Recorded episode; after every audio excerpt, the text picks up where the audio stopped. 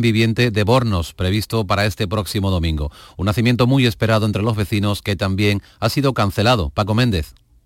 En este Belén viviente, que tiene más de 10 años de antigüedad, participan más de 200 personas. Los colectivos y asociaciones, eh, junto con el ayuntamiento, han decidido de manera unánime suspenderlo y es que Bornos tiene la tasa de incidencia de contagios en 274 casos por 100.000 habitantes. María José Lugo es la delegada de Cultura de Bornos. Aparte de la, de la pandemia, que, es verdad que, tenemos ese problema, pues además hay problemas personales pues de dos participantes y asociaciones y entonces pues nos hemos visto pues con la obligación de, de esperarnos al año que viene con muchas más ganas y muchas más fuerzas. En Jerez también se ha suspendido la zambomba de la Peña Tío José de Paula prevista para este sábado. El Centro Europeo para la Prevención y Control de Enfermedades ha alertado de que en la situación actual la vacunación por sí sola no nos va a permitir prevenir el impacto de la variante Omicron porque no habrá tiempo para abordar las brechas de vacunación que todavía hay. Dice este organismo que es urgente que se tomen medidas enérgicas y drásticas para reducir la transmisión y aliviar así la carga sobre los sistemas sanitarios. Dos personas, una de ellas menor de edad, ha sido detenida, han sido detenidas por su presunta relación con la violación de una joven en las afueras de Jaén Capital. Los detenidos, que ya han comparecido ante el juez, están ahora en libertad con cargos. La investigación continúa abierta y no se, eh, descartan nuevas detenciones. Jaén Margarrey. La policía habla de una investigación complicada. A las lagunas de memoria de la presunta víctima se suma la falta de antecedentes policiales o judiciales de los supuestos autores de esta agresión. Con todo, dos personas, una de ellas menor de edad, han sido detenidas y puestas a disposición judicial. Hay testigos y todos están declarando ante la policía. Los hechos ocurrieron hace un mes en las afueras de la capital jiennense. Después de la celebración de una fiesta de cumpleaños, la joven accedió a subir al coche de un desconocido. A partir de ahí, solo recuerda que se despertó con grandes dolores abdominales y manchas de semen en el vientre. En Sevilla, la Policía Nacional ha detenido a un joven estudiante de 22 años como presunto autor de delitos de odio de índole racista sobre una compañera de la Universidad Espalense el color de su piel. El mensaje racista que escribió este joven tuvo una amplia repercusión social con más de 264.000 visualizaciones en distintos grupos de aplicaciones de mensajería. Asunción Escalera. Ambos compartían la misma red social hasta que el joven publicó en ella una imagen de Hitler con un halo de santidad. La joven decidió abandonar el grupo, tras lo cual el detenido la introdujo en otro sin su consentimiento, a través del que siguió siendo objeto de agresiones racistas. Juan Magalvis, portavoz policial. El autor, sin consentimiento de la víctima, la introdujo en otro grupo donde comenzaron las vejaciones y el trato degradante racista. La víctima abandonó dicho grupo, lo reportó y lo puso en conocimiento de la universidad, la cual activó un protocolo de delitos de odio y acompañó a la misma a las instalaciones policial a denunciar tales hechos. El detenido ya ha sido puesto a disposición judicial. 17 grados en Cádiz, 16 en la localidad cordobesa de Montilla, 13 grados en Cuevas del Campo, en la provincia de Granada. Andalucía, 5 de la tarde y 4 minutos. Servicios informativos de Canal Sur Radio. Más noticias en una hora. Y también en RAI y canalsur.es. Siente Andalucía. Escúchanos. Quédate en Canal Sur Radio. La radio de Andalucía. La tarde de Canal Sur Radio con Mariló Maldonado. Sí. Todos los días sale el sol. Pero las llagas del salón pueden curarte las nubes Buenas tardes equipo, y Franco de Coria. A mí lo que me da coraje es que los fabricantes de sofás no refuerzan los brazos para sentarse en el sofá. Y a mí me encanta cuando está mi mujer, mi niña, mi madre sentadita y me gusta echarme en ella desde el brazo, sentarme en el brazo del sofá, echarme y besarla, acariciar, echarte ahí. ¿Me entendéis o no? A los fabricantes de sofás, reforzar los brazos de los sofás. Sí, señor. Pues lleva razón ese hombre pues también. Razón, porque yo soy de sentarme y en el cuando brazo, un, y, cuando un sofá se te llena de gente, claro. yo me siento en el brazo. Ahora que vienen las navidades, que, que, el sofá va a tener más gentecita, pues Claro. alguno en el brazo nos Tú, tú toca. imagínate el sofá de Pablo López. Hay un montón de gente en el brazo seguro. Pero No, no, ¿quién lo tiene hace a bueno- medida? tiene- Ojo que él los hace a medida. No, no, pero, no, pero tiene, tiene buenos brazos, de verdad. Sí, ¿no? Pero sin embargo tiene razón este hombre porque es la única parte que se está descuajaringando. O sea, Eh, claro. se está abriendo ya el ángulo, el ángulo cada Sí. vez, cada Ay, vez, cada si vez el sofá de cada- Pablo López hablara. cada- no, por favor. Ay, si el sofá de Pablo López mira, hablara. mira, el hueco, el hueco ese donde se te mete entre el brazo y el, el- el mando. Ahora mismo cabe un hipopótamo dentro. O sea, sin problema. Puede entrar un- una familia. ahí Buenas tardes, Marido Maldonado y compañía. vuestro sofá. Sí, sí. Os habla vuestro sofá. Y voy a decir unas poquitas de cosas. Como por ejemplo, estoy harto de que salten en lo harto mía. De que se siente un montón de, de personas más de la cuenta. Estoy harto de los perros, de los gatos. Y de todos los seres vivos. de que me usen, de que me usen como cama, como cama, sí, como cama cuando se, cada uno se enfada con la parienta, pues nada, la cama más facilona. De que me desnuden cada vez que, que me mancháis, que es que me mancháis y me tiráis en lo harto todo tipo de cosas, etcétera, etcétera, etcétera. Y cómo no, harto, harto, harto de servir para pelar la pava. Cafelito y beso.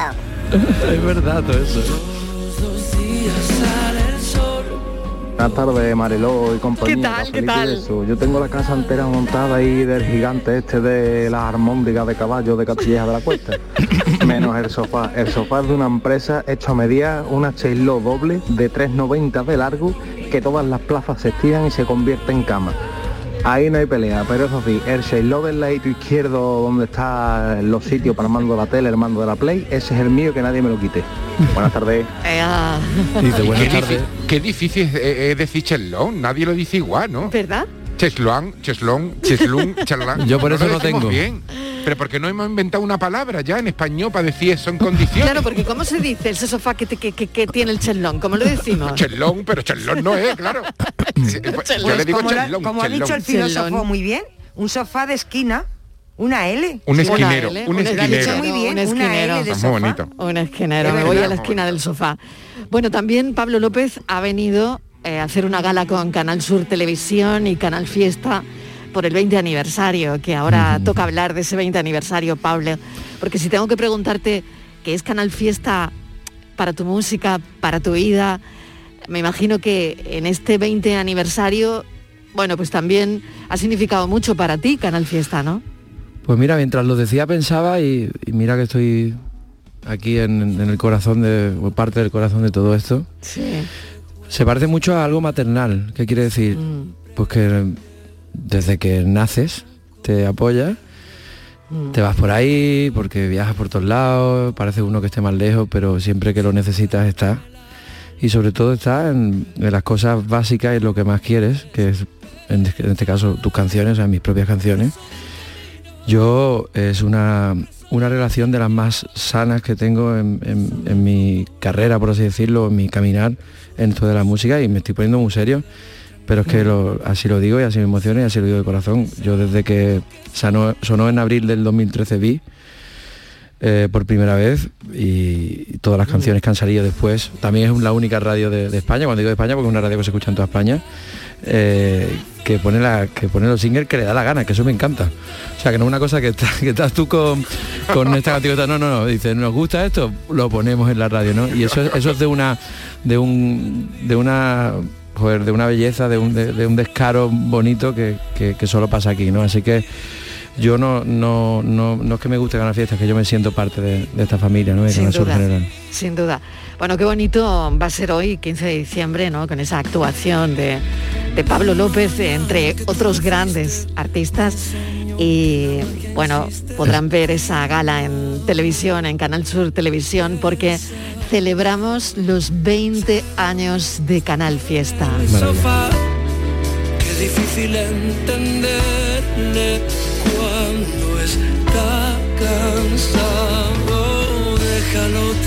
Tengo al filósofo y a Estíbaliz deseando ya ver el DVD de ese concierto grabado en el Teatro de la Maestranza de Sevilla, en ese recorrido, ¿no? Además, por, por la música de, de Pablo Por, López. por cierto, te interrumpo porque Sí. has dicho varias veces 15 de diciembre y cada vez que lo has dicho se me han puesto un poquito más los vellos de punta porque hoy hace cuatro años que, que salió un disco que, que es Camino y Libertad, el patio y, su- Sí, y sus colegas sí.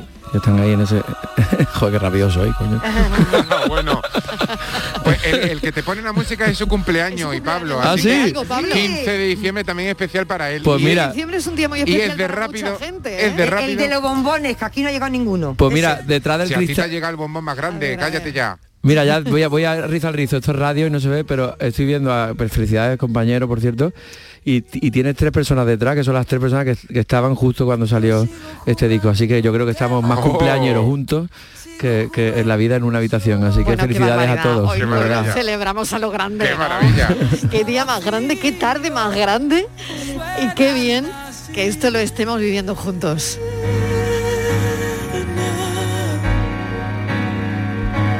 Y yo sigo jugando, ¿qué más da? Sigo jugando y siempre me castiga. 20 aniversario de Canal Fiesta.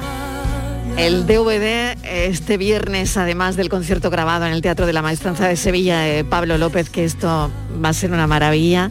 Tenemos muchas cosas que celebrar, qué bien que tengamos cosas que celebrar en este momento tan, tan raro y tan extraño, Pablo, que, que seguimos viviendo, ¿verdad?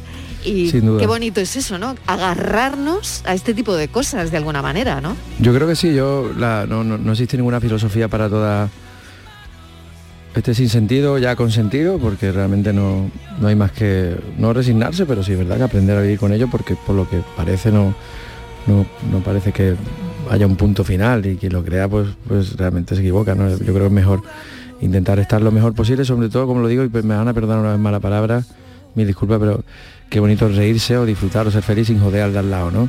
Entonces, yo, esa ha sido la filosofía de todo esto, ¿no? Nosotros nos fuimos a tocar cuando teníamos una gira, por ejemplo, proyectada para, digamos, espacios bastante grandes, ¿no? Pabellones, etcétera, etcétera.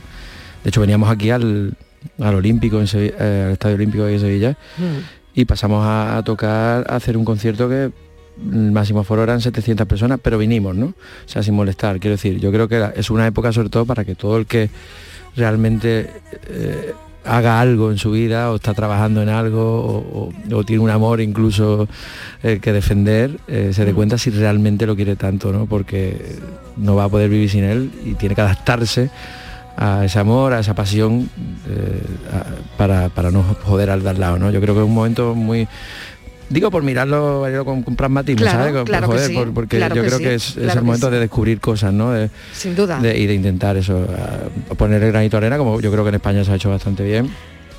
Pero bueno, que, que, en fin, que es una sorpresa cada día porque por desgracia algo incontrolable y que ha hecho mucho daño, ¿no? Pablo, mil gracias por este ratito. No sé si alguien te quiere decir algo más, así que Yo quiero deciros que gracias por todo siempre y que felicidades a Canal Fiesta y gracias por cómo me tratáis aquí en esta casa y, y gracias siempre. que es tu casa. Esta es la tuya, filósofo. Yo muy agradecido Oye, de que acabo hablar de ver una foto, un ¿eh? ratito. Que acabo de ver una foto que, que tienes con él. Es que no me estás creyendo, pero que Una- soy una fan, fan, de póster. Sí, sí, sí, Yo soy pero fan has de sacado, póster. has sacado la foto rápidamente, ¿eh? Que Eh, soy fan de póster, no me está haciendo caso, soy fan de póster. Y hablar esta tarde con él para mí ha sido pues maravilloso. Porque yo siempre digo que Pablo López es de esos artistas que cantan lo que a ti te pasa por dentro. Y eso es bellísimo. Qué bueno. Ay, de verdad, qué bonito. Martínez, venga, dile algo.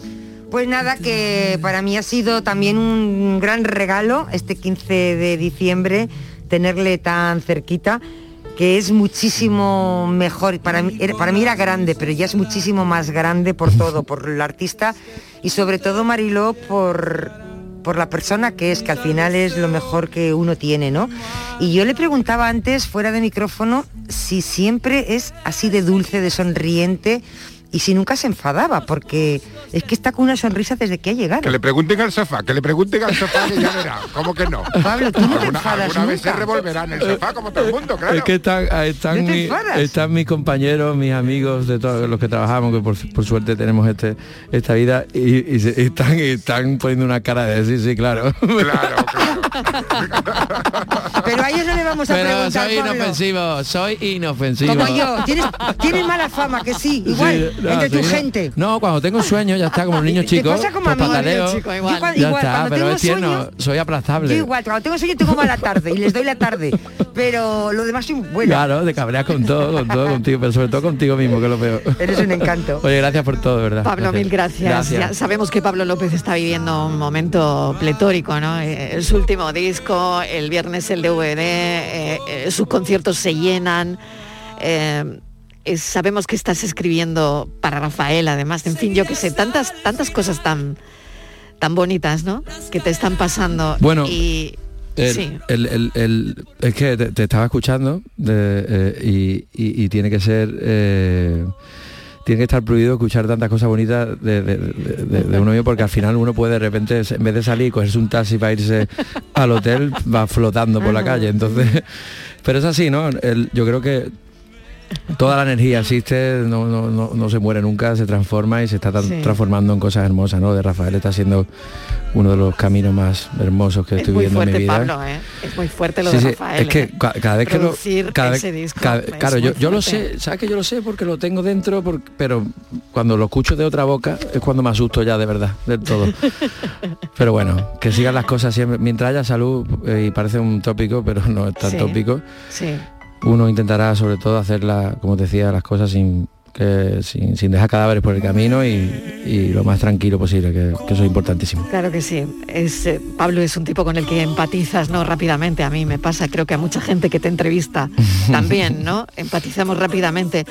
Eh, leía cuando estaba preparando esta entrevista, la no entrevista, ¿no? Porque al final es una conversación, es una charla entre, entre gente que se conoce, entre amigos, ¿no? Y, y me ha gustado mucho una frase que, que he leído que decías, miro el móvil de vez en cuando para ver si alguien me dice que no es verdad lo que me está pasando, ¿no? Y eso, de verdad, eso habla de, de ese estado, ¿no? Que, que- Sí. que transmites y que debes estar viviendo y, y de todo lo bonito, ¿no? Que te pasa. Sobre todo que lo estoy viviendo, que, que es algo a lo que he aprendido hace relativamente poco. Sí. A vivirlo, ¿no? A, a poder recordar las cosas, a poder pararme cuando hablo, por eso a veces se quejan muchos amigos y tal, que hablo muy lento. Hablo mucho, pero muy densamente, ¿no? O sea, entonces lo hago porque quiero saborear cada palabra, cada, cada, cada café que me tome con alguien, cada beso que dé, cada canción, cada rato con Rafael, con cualquiera de mis amigos, de mis amigas, de, un concierto. Y entonces siempre uno tiene como pesimista de nacimiento, como viejo, como niño viejo, niño raro que soy. Me creo que por el WhatsApp alguien me va a decir, idiota, que era una broma. ¿Dónde está pasando? Tonto. Pues es verdad, como tan verdad como esta canción que está sonando, ese dueto con Rafael. Pablo López y Rafael, escuchen. Pablo, gracias, un beso, cuídate mucho. Adiós. Ven a vernos más a menudo. Siempre. Y dejarme entrar.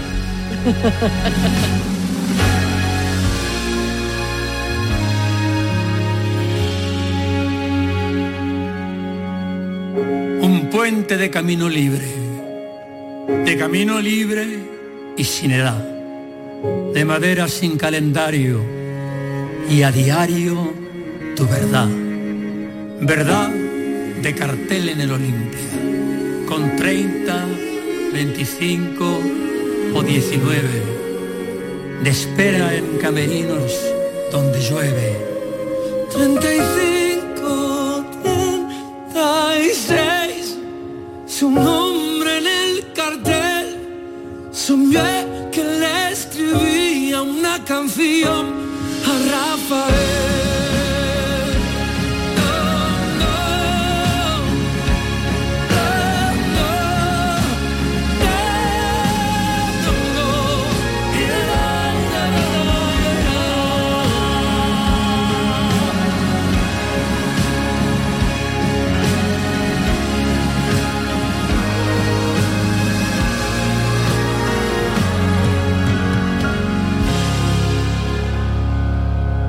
La tarde de Canal Sur Radio con Mariló Maldonado. Estás escuchando Canal Sur Radio desde Sevilla. Queda muy poco para la llegada de la Navidad. Encuentra todo tipo de decoración para Navidad en Plástico Sur. En Plástico Sur tenemos de todo lo que puedas imaginar. Juguetes, decoración, hogar, alimentación, hostelería y a precios inigualables. Además, en plásticosur.com estrenamos web y lo hacemos con un 5% de descuento en la primera compra. Plástico Sur, la mayor superficie para empresas y autónomos en Sevilla. Encuéntranos en el Polígono Industrial Los Girasoles o en www.plásticosur.com. Yo ya no pago por mi consumo y digo chao, digo chao, digo chao, chao, chao, a tú lo mismo. Vente conmigo, nuestro petróleo es el sol. Dile chao. Bienvenido al autoconsumo. Dimarsa.es Son buenos momentos, son risas, es gastronomía. Es un lugar donde disfrutar en pareja, en familia o con amigos. Es coctelería. es obsesión por cuidar cada detalle. Nuevo burro Canagliabar Resto en Tomares. Son tantas cosas que es imposible contártelas en un solo día. De mi hipoteca? Lo firmo. Lo firmo. Que me lo expliquen sin compromiso. Lo firmo. Lo firmo. Y luego elegir con qué banco contratarla. Lo firmo. Hipoteca Sabadell, la hipoteca que incluye una cita con un especialista para que entiendas todo lo que firmas, incluso el precio. Pide ya tu cita en bancosabadell.com barra hipotecas. En la Universidad Internacional de Andalucía estamos especializados en posgrado y formación permanente desde hace más de 25 años. Estamos especializados en hacer que nuestro alumnado crezca profesionalmente, en formarle a la medida de sus necesidades. Estamos especializados en especializarte. Descubre más en unia.es. Hay un sentido con el que no nacemos. Vive en el alma de la gente. Tiene más fuerza que el mar, más que las corrientes. Sentir que puedes cuando otros dudan de que puedas. Dejar de oír las dudas que hay ahí fuera y así escuchar lo que susurra tu alma. Y en la oscuridad, ver solo luz. Ver solo calma. Es la actitud la que nos hace capaces. Grupo Social 11. Feliz Navidad. Todo el deporte de Andalucía lo tienes en El Pelotazo de Canal Sur Radio. La información de nuestros equipos, las voces de los deportistas y los protagonistas de la noticia. Tu cita deportiva de las noches está en El Pelotazo, de lunes a jueves a las 11 de la noche, con Antonio Caamaño. Quédate en Canal Sur Radio, la radio de Andalucía. La tarde de Canal Sur Radio con Mariló Maldonado. Las 5 y 23 minutos de la tarde nos ha llegado un libro a la redacción del que queremos hablar esta tarde porque tiene mucho que ver con el cáncer y sobre todo con acompañar el cáncer. Es una guía para cuidar a un ser querido durante esa enfermedad. El libro se llama, como les he dicho, Acompañar al cáncer y su autora es Miriam Alguero Josa. Miriam, bienvenida, gracias por acompañarnos esta tarde. Hola, buenas tardes, Marilón. Bueno, Miriam eh, está formada en nutrición integrativa, es licenciada además en ciencia de la comunicación y bueno, me llega, me llega este libro además con, con una dedicatoria manuscrita. Gracias por concederme un espacio que permita llevar luz a personas que viven uno de los momentos más oscuros, acompañar a un paciente con cáncer. La, dedicatoria manuscrita a mí me, me llega muchísimo, Miriam, pero quiero que me hables de, este libro y, de lo que significa para ti además. Bueno, este libro nace después de mm, casi 10 años de trabajo y de especializarme en, en oncología integrativa después de que a mi madre le diagnosticaran un, un tumor cerebral incurable. Fue en marzo de 2012 y el fin de semana antes de que a mi, madre le hicieran la resonancia magnética, yo había estado en su casa con, con mi hija de cuatro meses y mi hija de tres años y medio. Mi madre tenía la casa ordenada, la nevera llena, nos hizo la comida y la cena, o sea, mi madre llevaba una vida normal y autónoma. La llevamos al médico porque veíamos que hacía algo rarito, hacía cosas que no encajaban con su forma de ser. Pensábamos que quizá tenía un poco de demencia y la sorpresa fue encontrarnos con un tumor de 6 centímetros y medio en la base del cerebro, que no solo no era operable, sino que el tratamiento mm, que proponían los médicos ah, que era paliativo, le hubiera alargado la vida un año y medio, pero en silla de ruedas uh, ciega y con pañal. Entonces, mis hermanas y yo consideramos que no teníamos que tomar nosotras esta decisión. Mi madre estuvo un fin de semana ingresada con corticoides en volvió a ser la madre así como de, de antes, ya veíamos que, que con la, al desinflamar el cerebro, pues volvió a recuperar la, la, la, la poca lucidez que había perdido, ¿no? y le dijimos, mamá, tienes un tumor cerebral, los médicos um, dicen que tienes que hacer tratamiento, y nos dijo, es que no nos dejó ni terminar, ni, ni le pudimos explicar lo que pasaría, dijo, no, yo no voy a hacer tratamiento porque vuestro padre se murió de un cáncer linfático con metástasis cerebral y vuestra tía de un cáncer de mama con metástasis cerebral. Yo sé cómo las gastan los tumores cerebrales y si me quiero morir, no quiero pasar por todo esto. Entonces le preguntamos si podíamos buscar alternativas, nos dijo que sí, no las encontramos porque no existen, pero sí que descubrimos que hay muchas terapias complementarias, algunas, perdón, terapias complementarias que han decidido, que han demostrado científicamente ayudar a mejorar la calidad de vida de los pacientes con cáncer. Y este libro nace para que ningún cuidador se sienta sola como nos sentimos mis hermanas y yo cuando estábamos acompañando primero a mi padre y luego a mi madre mm, durante el cáncer, cuando los cuidábamos, y nos llegaba una recomendación de vecinos, amigos mm, y de otros familiares mm, de, ostras, que cuando a mi cuñado o a mi amigo o a mi vecino le diagnosticaron cáncer, esto le fue muy bien. Y esto puede ser desde un suplemento nutricional a un alimento, a una terapia. Y claro, luego te metes en internet y encuentras información muy contradictoria. Entonces, este libro que es acompañar al cáncer, también acompaña al cuidador en la toma de decisiones sobre lo que hacer para mejorar la calidad de vida de su ser querido. Una cosa, mm, Miriam, eh, ¿cuántos cánceres hubo en tu familia? Entonces, creo que tres, he contabilizado tres. Sí, sí, sí, tres, tres, tres. Y cuando... Claro, eso te da eh, una dimensión Sí, porque además el, yo, era de aquellas personas que pensaba que el cáncer no, va conmigo, ¿no? Porque antes se solía decir que el cáncer era una lotería genética que te tocaba. Pero claro, ninguno de mis abuelos había tenido cáncer, ni ninguno de nuestros bisabuelos mm, había muerto de cáncer que nosotros supiéramos.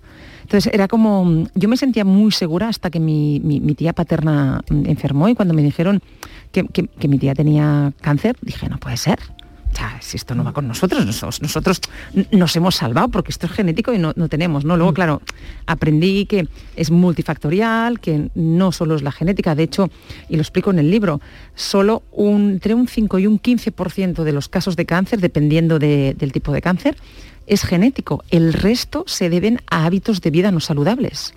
Mm. Y, y, precisamente en estos hábitos de vida saludables que te ayudan a mejorar tu calidad de vida y a ponerte fuerte para tolerar mejor los tratamientos médicos, es en lo que incido en este libro. Miriam, vamos a lo práctico. Hemos oído tu historia ¿no? y lo que te lleva a escribir este libro y me parece muy interesante ¿no? e importante además que, que, lo cuentes, que se lo cuentes a los oyentes, ¿no? pero hay consejos específicos y yo te voy a pedir algunos. Un consejo es, por ejemplo, para no decirle al paciente determinadas cosas como qué. ¿Qué no le debemos decir a un paciente con cáncer? Pues cosas como, oye, pues qué bien te veo, ¿eh? Mm, dices, bueno, mm, mm. ¿no? Que a veces es lo que se muchos, muchos pacientes, ¿no? claro. Ay, pues, ay, pues, pues tienes buena cara, ¿eh? O, o decir, ah, este tipo de cáncer es de los que más se curan. Bueno, vale, sí, genial, pero creo es que, es justo lo que hacemos, Miriam, es justo lo que hacemos. Sí, sí, sí. Estás hablando de algo que, que hacemos constantemente. Sí. Sí, sí, sí, sí, totalmente. Y, muchas veces lo decimos porque no sabemos qué otra cosa decir y porque nos ponemos nerviosos, ¿no? Estamos allí y dices, ¿y ahora qué, ahora qué digo yo? Entonces, podemos mm, preguntar, en lugar de preguntar cómo estás, que es como bien, gracias, ¿no? O estás bien, decirle, ¿cómo va todo? Y luego allí eh, abres un abanico de pues que, te pueda explicar cualquier cosa. Pues mira, mm, tengo un cachorrito nuevo, o me he comprado un perro, ah, qué bien, tal cual, y, te pones a hablar de otra cosa, porque también hay que respetar al paciente, si no quiere hablar de, la enfermedad, que no hable, y si quiere hablar, que hable, ¿no? También tenemos que estar allí para escuchar cuando quiera hablar del tema, pero si no, hay tantas cosas de las que se pueden hablar, y si no sabemos qué decir y no nos sale nada, a veces un abrazo mm, también sirve, ¿sabes? Mm, si, nos embarga la emoción, pues podemos abrazarlo o podemos darle un apretón de manos y, decir, aquí estaré para lo que necesites. Fíjate que vamos ¿no? a la gestión emocional, a la gestión de las emociones, que además es un capítulo muy importante en, en tu libro, ¿no? porque es verdad que cuando a alguien le diagnostican cáncer, eh, es todo, bueno, pues hablar con los oncólogos, poner todo, toda la maquinaria en marcha para salvar a esa persona, está claro, ¿no? Hmm. Y que todo tiene una importancia vital, el tiempo que a veces no, no juega a favor, ¿no?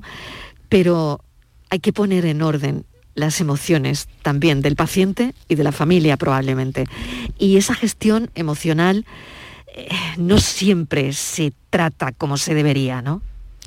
No, porque además hay pocos mm, psicólogos en las unidades oncológicas. De hecho, ayer leía en prensa que hay mm, muy pocos psicólogos por cada 100.000 habitantes. Ahora no recuerdo exacto la cifra, pero pensé... Mm, es que, no sé si dijeron, no sé si leí que había 20 psicólogos por cada 100.000 habitantes en, los hospitales. Entonces, claro, cuando hay un diagnóstico de cáncer, sería muy recomendable que tanto el paciente como el cuidador principal o, los, el resto de familiares que lo necesiten vayan a un psicooncólogo. Quizá con una sesión o dos sesiones tendrán suficiente para ordenar las emociones que les ha despertado aquella enfermedad y para ponerse fuertes a nivel emocional y, mm, y, luego a partir de allí quizá ya puedan tirar solos o quizá sigan necesitando ir al psicólogo, ¿no? Esto, esto, dependerá luego de cada quien. Pero es muy importante ordenar todo lo que el cáncer nos, nos, nos despierta, más que nada porque si no ordenamos estas emociones, luego podemos terminar con un efecto bola de nieve que cada vez estamos peor, peor, peor y caer, pues, por ejemplo, en una depresión o tener ataques de pánico o tener ataques de ansiedad por no haber ordenado esto, ¿no? De ahí que sea tan necesario y tan recomendable que se acuda a un psicólogo. Hmm. ¿Cuál es, eh, según tu punto de vista, Miriam, y con toda la experiencia que tienes, experiencia además, bueno, pues de tu padre, tu madre, con procesos oncológicos diferentes, porque, bueno, tu madre decide no tratarse y lo respetáis, y, tu padre decide tratarse, ¿no? Pero eh, desde esa experiencia, ¿cuál dirías, Miriam, que es el consejo de oro? El consejo de oro es amor. O sea, mm, vivir esta situación la podemos vivir desde el amor o la podemos vivir desde el miedo. Entonces, si la vivimos desde el amor, mm, la viviremos de una forma más empática con el paciente, la viviremos de una forma más desde el respeto, desde, desde un acompañamiento de verdad, estar allí al lado, aunque a veces el paciente no quiere hacer cosas que nosotros creemos que tiene que hacer, se lo respetaremos si lo vivimos desde el amor. ¿no? En cambio, si lo vivimos desde el miedo, nos encontraremos forzando, intentando convencer al paciente para que haga cosas, mm, tendremos menos mm. pacientes, estaremos más, menos paciencia, estaremos más irritables, habrá más enfrentamiento. Y lo que tenemos que pensar es que nosotros como cuidadores lo estamos pasando francamente mal, porque yo lo viví dos veces y se pasa francamente mal, pero no tenemos que olvidar, que, olvidar que el paciente es el que se lleva la peor parte, porque no mm. solo tiene el mismo estrés que tenemos nosotros, sino que además sufre los efectos secundarios de los tratamientos médicos. Pues es una guía que que me ha gustado mucho. Estamos hoy presentándola en la tarde. Y por último, porque sé que tienes que coger un avión, Miriam, eh, y no quiero que lo pierdas, pero por último, dices en el libro también que no debemos compartir historias de otros pacientes, ni positivas ni negativas, porque las positivas pueden poner presión al paciente y las negativas pueden deprimirle de alguna manera. Por lo tanto, también es una máxima, una de las reglas, que, uno de los consejos de los que hablas en tu libro, de no compartir historias de otros pacientes con el paciente que está viviendo un proceso oncológico, ¿no? Sí, sí, sí. Es mejor no. Mm, mejor no sacar el tema a no ser que quiera el paciente. Y si el paciente quiere hablar de su, de su enfermedad, hacerle preguntas, ¿vale? Mm, hacerle preguntas mm, siempre en, clave mm, positiva, en clave que le permitan a él a explicar más, ¿no? Pues, ¿y tú cómo te sentiste? ¿Y cómo, cómo estás tolerando los tratamientos? ¿Y has hablado de esto con tu oncólogo? Porque muchas veces el nerviosismo nos lleva a, hablar de cosas y a explicar historias mm. que, no, que no le pueden hacer un bien Y, esto es algo que viví yo cuando mi padre estaba enfermo, de que me explicaban historias de, todo tipo, ¿no? Ah, pues mira, fíjate que yo trabajaba con uno que tenía el mismo cáncer que tu padre se murió. Y dices, ya, ya. perdón, ah, es que no, no, me ayuda, ¿no? Esto. No, o, o, luego de, ah, no, no, no, Ah, mm, porque mi padre tenía cáncer linfático. ¿Y cuál es? Porque hay uno que se cura mucho y el otro que es muy mortal, ¿eh? dices, mm, es que esto tampoco me ayuda, ¿no? Entonces, si no me ayudaba a mí, que era la paciente, que era la cuidadora, imagínate al paciente, ¿no? Mm, o sea, mejor, mejor no hablar de estas cosas y mejor procurar que el cáncer no se siente a la mesa ni, ni en el sofá cada vez que vayamos a ver a esa persona, a compartir un rato y procurar abrirle el mundo ¿no? y ayudarle a que el paciente vea que ah, el cáncer no define su vida, que el cáncer es una etapa de este viaje al que llamamos vida, ¿no? Que hay muchas mm, luces que nos hacen brillar y que una sombra mm, oscura, como puede ser el cáncer, nos puede hacer crecer y nos puede ayudar a entender ciertas cosas de nuestra vida y hacer cambios que nos permitan pues, mm, ser más felices. ¿no? Hay muchos pacientes que después de un cáncer se han atrevido a estudiar un, oficio nuevo o a, poner en marcha una afición que tenían desde hace tiempo o que también se han atrevido pues, a hacer un cambio laboral. O sea, que, con, con el cáncer a veces se producen cambios que pueden tener un impacto muy positivo en nuestra vida también, que no todo es malo. Miriam Alguero, mil gracias por compartir tu experiencia, compartirla además eh, siendo algo, convirtiéndolo en algo muy positivo, que es la ayuda a los demás pacientes. Este es el primer manual dedicado a mejorar la vida del paciente y la del cuidador. Así que enhorabuena y, y, gracias por este libro, Acompañar el cáncer, guía para cuidar a tu ser querido durante la enfermedad. Miriam Alguero, Gracias y volveremos a hablar. Un saludo. Gracias, Marilo. Buenas tardes.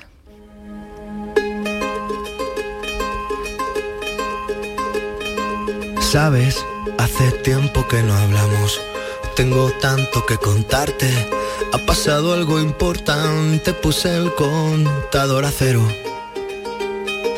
Sabes, fue como una ola gigante, arrasó con todo y me dejó desnuda frente al mar pero sabes, sé bien que es vivir. No hay tiempo para odiar a nadie, ahora sé reír. Quizás tenía que pasar, no es justo, pero solo así se aprende a valorar. Y si me levanto y miro al cielo, doy las gracias y mi tiempo lo dedico a quien yo quiero. Lo que no me aporte lejos, si alguien detiene mis pies, aprendería a volar. Y si miro todo como un niño, los colores son intensos. Yo saldré de aquí si lo creo así. Cuando me miren sabrán ser feliz. La tarde de Canal Sur Radio con Mariló Maldonado. También en nuestra app y en canalsur.es. En Navidad todos deseamos lo mejor para los nuestros. Desde 1953, la Logroñesa me ofrece el mejor mazapán.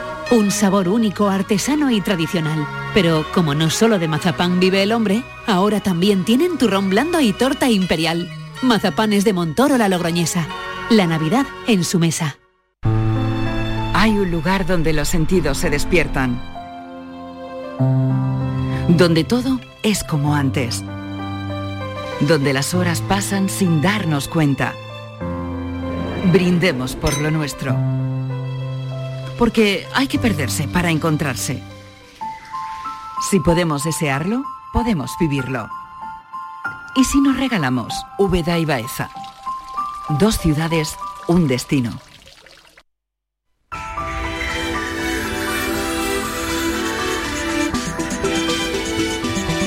Ya saben que hasta ahora llega mi compañero Enrique Jesús Moreno para avanzar lo que tiene en su programa en Por Tu Salud a las 6 en punto de la tarde después del boletín de noticias. Enrique, ¿de qué vamos hoy? ¿De qué va el programa hoy? ¿Qué tal? Hola Mariló, pues mira, vamos a hablar de una cuestión que es muy frecuente en las urgencias hospitalarias.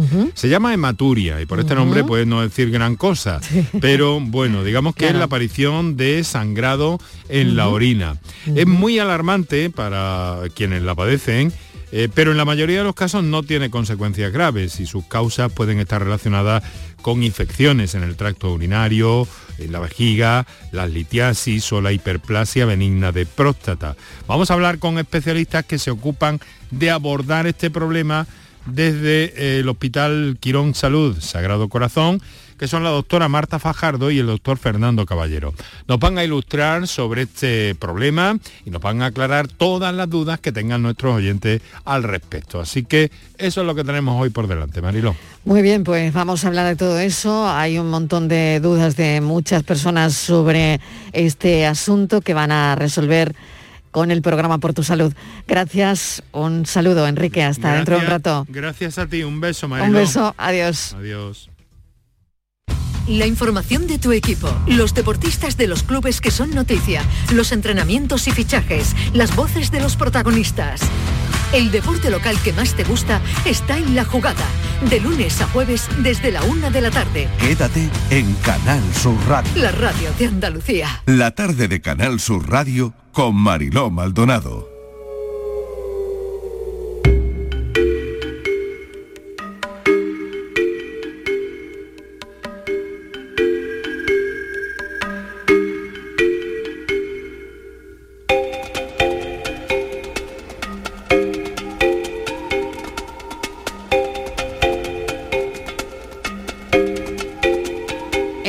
Miércoles y como saben a esta hora, los miércoles, llega Patricia Torres y Luis Algoro. Bienvenidos, compañeros. Buenas tardes. Con la tarde en tu búsqueda. Bueno, 13 días sin Pablo Sierra es el primer asunto del que nos vamos a ocupar, Patricia, en la tarde en tu búsqueda, en la edición de esta tarde. 21 años, desapareció en Badajoz el 2 de diciembre cuando se dirigía a su residencia de estudiantes. ¿Qué pudo ocurrirle? ¿Qué pasó? Pues eh, a, Pablo, estudiante de matemáticas, se le pierde la pista a la salida de una zona de bares y discotecas el centro de la ciudad de Badajoz, concretamente en la calle Zurbarán. Allí se despide hacia las 2 de la madrugada del viernes uno de sus amigos eh, dispuestos, según su declaración, a coger un taxi que le llevará hasta la residencia universitaria. Él vivía allí, al igual que su hermano mellizo, estudiante de medicina, quien dio la voz de alarma la misma mañana del viernes cuando se percató de que no había regresado, pese a que tenían previsto regresar a su pueblo, a Zorita, en Cáceres, para pasar el puente de diciembre con su familia. La investigación está centrada en el teléfono móvil de Pablo, que fue hallado por un militar retirado. Al parecer ese dispositivo tenía restos de sangre, pero no se ha confirmado que pertenezca a Pablo o a otra persona.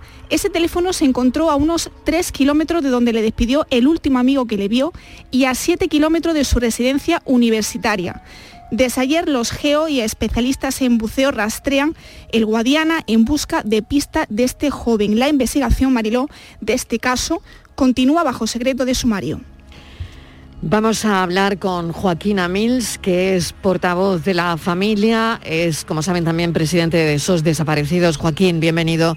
Gracias por atendernos una tarde más. ¿Qué tal? Hola, buenas tardes. Bueno, ¿qué sabemos de, Pablo Sierra? ¿Qué sabemos del caso? ¿Cómo va la investigación? Bueno, eh, lo que se sabe es en cuentagotas, eh, hay un secreto de, sumario, con lo cual eh, para mí siempre que hay un secreto de sumario es, beneficioso porque protege y salvaguarda todo lo que es la, la investigación, ¿no? pero en este caso lógicamente la información que hay pues es, mínima lo que sabemos es que eh, salió salió de la de esta de esta discoteca. Eh, salió acompañado. Eh, en un punto el amigo vuelve otra despacio atrás. Él dice que va va a coger un taxi. Y a partir de ahí pues ya lo que sabemos es poco.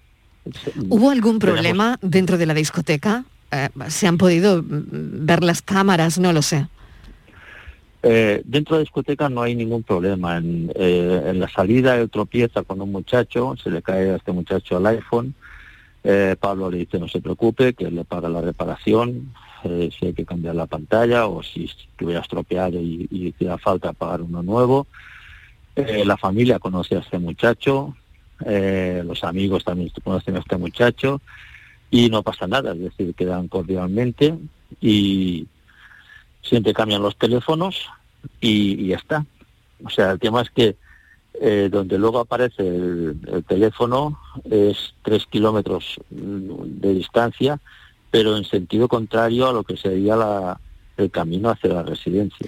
¿Y el teléfono eh, que aparece es el suyo o el teléfono de la otra persona? No, es el suyo. Es el suyo. Vale, Patricia, sí, adelante. Eh, buenas tardes, Joaquín. Eh, bueno, todas eh, las hipótesis están abiertas para los investigadores. ha cobrado mucha fuerza durante estos últimos días que, Pablo pudo haber sufrido una agresión, pero ahora de nuevo cobra fuerza esa hipótesis de que podría haberse caído al río Guadiana de forma accidental. Por eso ahora se ha reactivado de nuevo esa búsqueda, porque el Guadiana sigue siendo ese punto estratégico en la investigación, porque es ahí donde se ha localizado el móvil del joven. Y otra clave también, Joaquín, es saber cómo llegó ese dispositivo a esa zona, una zona, eh, pues es un lugar descampado, poco transitado y como usted bien decía, una dirección opuesta a la residencia a donde iba a dirigirse Pablo. Claro, eh, para mí una de las de las claves de todo es el teléfono. El teléfono mm. eh, es verdad que es que no es como, como un puzzle y la, la, pieza del teléfono no encaja en ningún punto, ¿no? Eh, donde se encuentra el teléfono es al lado del camino. Es un camino peatonal donde la gente suele utilizar para pasear, pasear con el perro. Allí no hay una carretera ni hay nada donde pase un coche y sea lanzado el teléfono, con lo cual significa o que la persona se le cae o, o, lo tira, lo deja caer, porque tampoco lo tira, porque si te quieres desprender de este teléfono, el Guadiana, el río lo tienes como a 15 metros, entonces vas y lo tiras en el río, ¿no? Es decir, para mí una de las, las incógnitas que, le, estamos dando vueltas y vueltas y no paras de pensar es el teléfono, ¿qué hace ese teléfono allí, ¿no? ¿Cómo llega allí? Sin duda, la policía tenía muchos datos, mucha información de las cámaras que recogen a, Pablo, eso nos consta. Eh, no sabemos qué contienen las cámaras porque está secreto sumario y lógicamente no pueden, no pueden decirlo. Y luego pues estará la propia información del teléfono, de ver cuántos eh, teléfonos en este momento que, que, se sabe ya que, no, no en el momento en que se ha encontrado, sino en el momento en que el teléfono eh, eh, está permanentemente en el mismo sitio, porque está en el mismo repetidor, pues a ver cuántos teléfonos en la zona coinciden con los anteriores sitios que hayan estado estuvieron cerca de, Estuvieron cerca, claro. Luis, no sé si tienes alguna muy, Eso es muy laborioso. Sin duda, claro. Sí, eso es lo que, Joaquín, buenas tardes, muchísimas gracias por atendernos. Eh, sí que es cierto que, claro, que, que, bien hablábamos de ese teléfono móvil, ¿no? De la posibilidad que ese teléfono móvil no haya caído allí de forma accidental, sino que haya posiblemente a lo mejor alguna persona que lo haya puesto en ese lugar, ¿no? Porque, claro, se está centrando evidentemente esa búsqueda en el río Guadiana, en toda la zona, pero eh, respetando, por supuesto, eh, ese secreto de sumario, la investigación tendrá varios puntos porque también otra posibilidad es eso, ¿no? Que si finalmente hubiese sido una agresión, alguien ponga allí el móvil para despistar la zona donde se encuentra realmente Pablo, ¿no?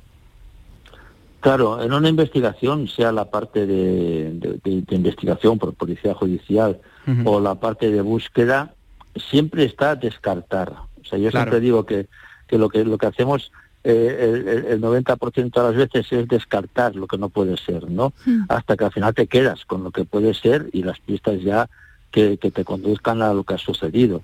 Eh, ahora mismo lo que estamos haciendo es, o lo que está haciendo policía es lo mismo, descartar. Es decir, puede ser que Pablo esté en el río, bueno, pues es una de las hipótesis.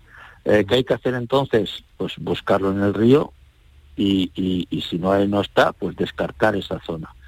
Eh, que, ¿Por qué se busca ahora si antes se había buscado? Porque antes se buscó, pero se buscó en la orilla, se buscó de una forma superficial, más, más, superficial y, por parte de, Protección Civil, estaba, por, supuesto, Policía Nacional eh, mandando la búsqueda, pero prácticamente era voluntariado.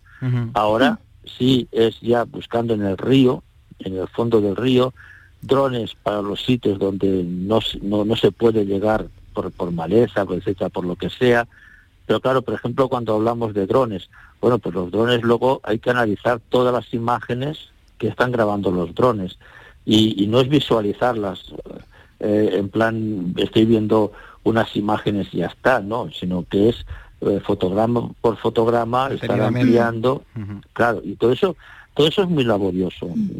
Pero eh, evidentemente, yo estaba hablando con la familia, lo que, lo que, lo que queremos, lo que quiere la familia es que este trabajo en el río pues se haga de forma exhaustiva, dure lo que dure, no, no hay prisa por terminar, lo importante es que cuando cese la búsqueda sea o porque desgraciadamente se haya encontrado a Pablo o porque quede descartado y entonces, bueno, pues eh, cobre más importancia el resto de hipótesis. Mm.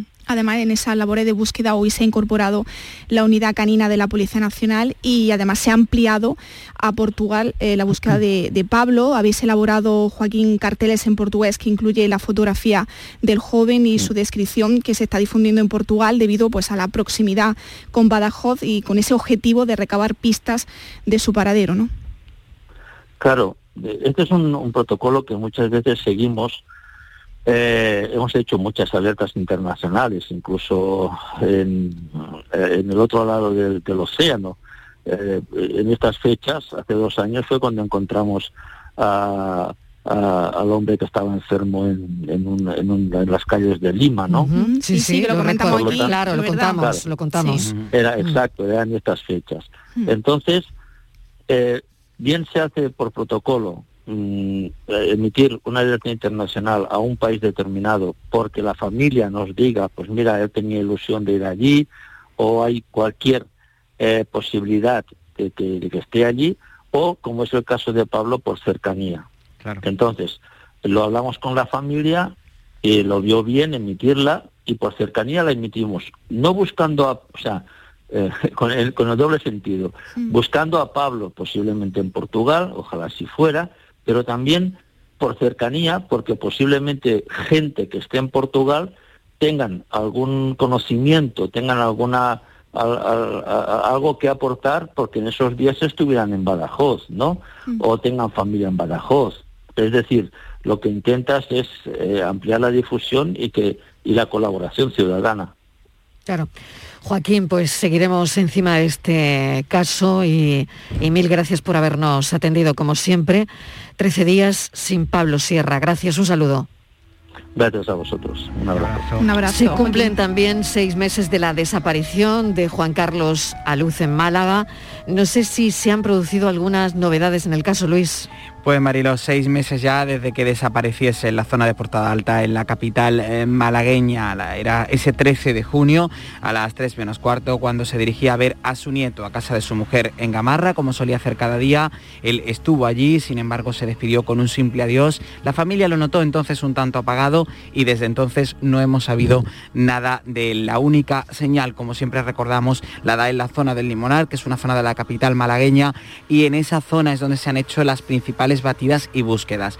Hablando con la familia, ahora vamos a escuchar la voz de, su hermana Elena, eh, que nos cuenta pues brevemente eh, en qué momento nos encontramos. No hay ningún avance significativo, se han hecho varias batidas y bueno, definitivamente pues la desesperanza ¿no? Eh, cae, recae sobre la familia cuando van pasando los meses y no tienen ninguna información. Pero creo que es mejor, Marilo, que escuchemos a Elena, la hermana de Juan Carlos. La verdad es que estamos bastante desesperados, pues que desde el 24 de septiembre que la policía nos dijo que el móvil, por lo que habían visto, no tenía nada de, llamadas extrañas ni nada, pues la verdad es que estamos ya desde entonces desesperados porque es que ellos ya no dicen nada y nosotros que no sabemos lo que hacer, la verdad. Estamos un poco desesperados porque no tenemos ayuda ninguna. Y dos búsquedas más, una mujer de 50 años en Chiclana de la Frontera, Cádiz. Así es, estamos pendientes desde el pasado sábado 11 de diciembre.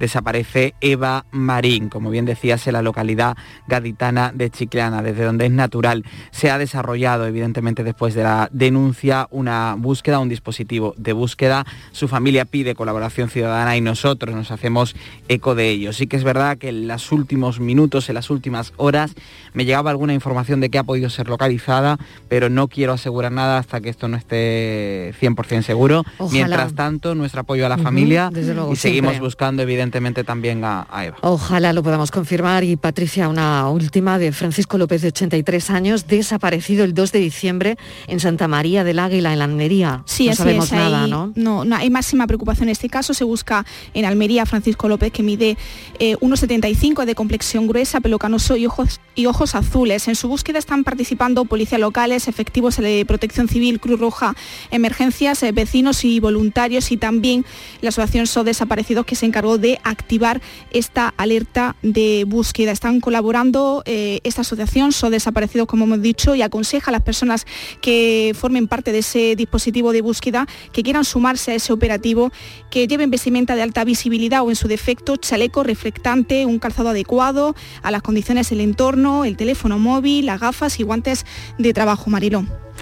Ya saben que esta es una sección que hacemos en la tarde de Canal Sur Radio una vez eh, a la semana, son los miércoles, la están escuchando ahora mismo, pero mis compañeros trabajan en ella durante toda la semana y si se produce algún cambio, pues lo contamos también. Luis Algoró, muchísimas gracias. Gracias Mariló, gracias Patricia. Torres, gracias. un beso para seguimos, seguimos en alerta. Llega el momento de pensar porque estamos en la recta final del programa. Faltan tres minutos para llegar a las seis en punto. Pensamos.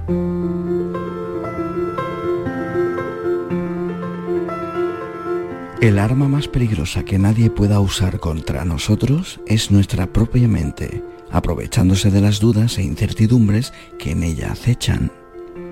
¿Somos sinceros con nosotros mismos o vivimos cumpliendo las expectativas de otros? Y si somos abiertos y sinceros, ¿podría alguien amarnos de verdad?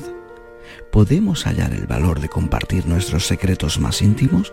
¿O en realidad somos imposibles de conocer incluso para nosotros mismos? Un amante puede ocultarse tantos secretos a sí mismo como al objeto de su amor. Todos ocultamos secretos al resto del mundo, fingimos amistades, negamos relaciones, pero el peor de ellos es el amor que no demostramos. El secreto más peligroso es aquel que nos ocultamos a nosotros mismos. Decía Khaled Hosseini que confiar tu secreto al viento no le puedes reprochar luego que se lo cuente a los árboles. La verdad es una batalla de percepciones. La mayoría de la gente solo ve lo que puede afrontar. Lo importante no es lo que miras, sino lo que ves. Y cuando dos percepciones distintas luchan una contra otra, la verdad en ocasiones puede perderse. Es ahí cuando los monstruos encuentran la forma de salir de su encierro. Los corazones en conflicto se alimentan de la duda y la confusión te hace cuestionarte tu camino, tus tácticas y tus motivos. Cuando el mirar hacia adelante no ves más que oscuridad, solo la razón y la determinación pueden sacarte de ese abismo. Por ello siempre, un beso es un secreto que se dice en la boca y nunca en los oídos.